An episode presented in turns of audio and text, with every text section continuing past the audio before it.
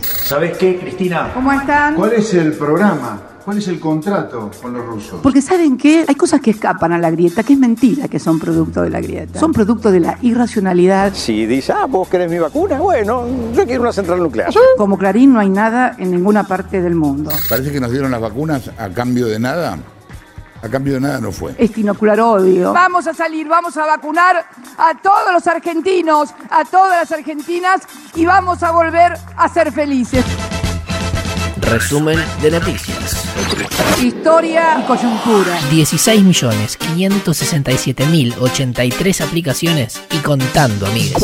En el mundo, ayer se confirmaron 353.660 nuevos contagios. En nuestro país, Richmond finalizó la producción del primer lote de Sputnik B y sale hoy hacia Rusia para control de calidad. Una vez aprobado por Gamaleya, pasará por la aprobación del ANMAT. Se calcula que todo el proceso llevará 20 días. Córdoba compró un millón de dosis de la vacuna Cancino Y llegarían entre los 45 y 60 días.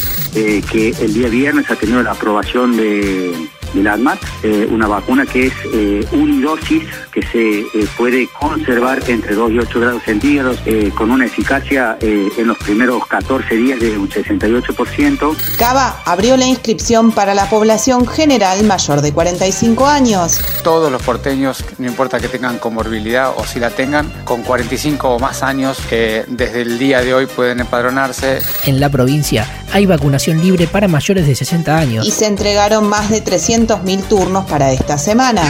Y unas 200 personas que vivían en la calle y que ahora están alojados en centros de inclusión social de la ciudad ya fueron vacunadas. Chubut, Entre Ríos, Río Negro y Neuquén volvieron a la presencialidad escolar. También los distritos en fase 3 de la provincia de Buenos Aires. Asunto que enojó a intendentes de la oposición no comprendidos en la medida. Hubo quejas de Bahía Blanca, Pinamar, Junín. Chacabuco, Saladillo y Ameguino. gobernados por Juntos por el Cambio. Guillermo Montenegro, intendente de General Pueyrredón, Municipio en fase 2. dijo ser discriminado por el Ejecutivo bonaerense.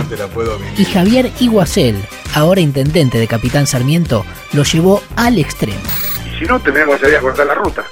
Por esto también y invito Oh. a todos que si nos pasa a todos los ciudadanos de la provincia de Buenos Aires, del interior bonaerense, lo hagamos. En algún momento lo vamos a tener que hacer. Y Carlos Bianco salió a responderle. Cortar rutas es un delito federal. No sé si estaba el señor Iguacel al tanto. Yo le diría, le recomendaría que en vez de instigar a que se cometan delitos en la provincia de Buenos Aires, se dedique, dedique su tiempo a hacer cumplir los protocolos. Y en Cava ampliaron la denuncia contra Rodríguez Larreta Por la sumatoria de muertes COVID de miembros de la comunidad educativa consideradas evitables. Fallecidos eh, con ellos hoy serían 31. Eh, la verdad es muy difícil sostener la presencialidad eh, y además con una presencialidad bastante mentirosa porque solo el 18% de los chicos y las chicas están hoy en las escuelas de la Ciudad de Buenos Aires.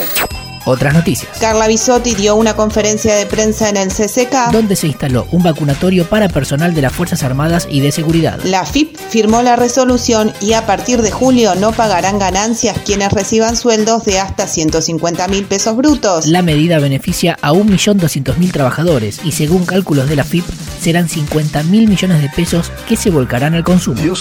Carne. Ayer Culfas se reunió con el consorcio exportador ABC. Desde el gobierno analizan aplicar una cuota de exportaciones El regreso de los registros de operaciones de exportación, y el aumento de las retenciones. mientras que las exportaciones alcanzaron cifras récord, El consumo interno también alcanzó un récord. fue el más bajo en los últimos 15 años. El cierre de las exportaciones vence la semana que viene y hoy hubo un nuevo encuentro. Hay este, sectores que aumentan por las dudas, que se quieren este, anticipar a posibles aumentos, que hay, hay especulación. Bueno, son todas cosas que estamos ordenando. En el caso de la carne fue muy evidente. Y habló Cristina en La Plata. Arrancó la campaña, muchachos. Por favor, dejemos la vacuna y la pandemia afuera de la disputa política, por favor. Y contribuyamos a que no haya tantos contagios, contribuyamos a que la gente quiera vacunarse. Hoy llegaron, hoy completamos con la última llegada de AstraZeneca 20 millones de vacunas. Picadito. El Estado apeló el fallo del juez marplatense Alfredo López que suspendió la interrupción voluntaria del embarazo. Autorizan el traslado a Chile del represor pinochetista Walter Club Rivera. A poco de cumplirse dos mil días de la detención de Milagro Sala, la Tupac pide por su liberación. Renunciaron 50 enfermeros del Hospital Durán por los bajos salarios y las condiciones laborales. Volvió la protesta de ómnibus de turismo y hay corte en 9 de julio y San Y Juan. para que el Estado ponga una pata en la minería, se creó IPF Litio. Ahora sí, indignémonos juntos. La pandemia no existe. Como precalentando, Para la audiencia de mediación que tendrá este viernes con Alberto Fernández, Pato sigue insistiendo con cosas que no sabe, pero igual las dice. En todos los lugares donde la, la primera vacuna que entró fue la Sputnik, no entró ninguna vacuna norteamericana. Putin pidiendo o el gobierno ruso, nosotros vamos, pero no entra una vacuna americana. Yo no, pu- he Eh, pe- n- no hemos podido leer el, el- el contrato, pero que ahí hay una cláusula o algo que impide la convivencia.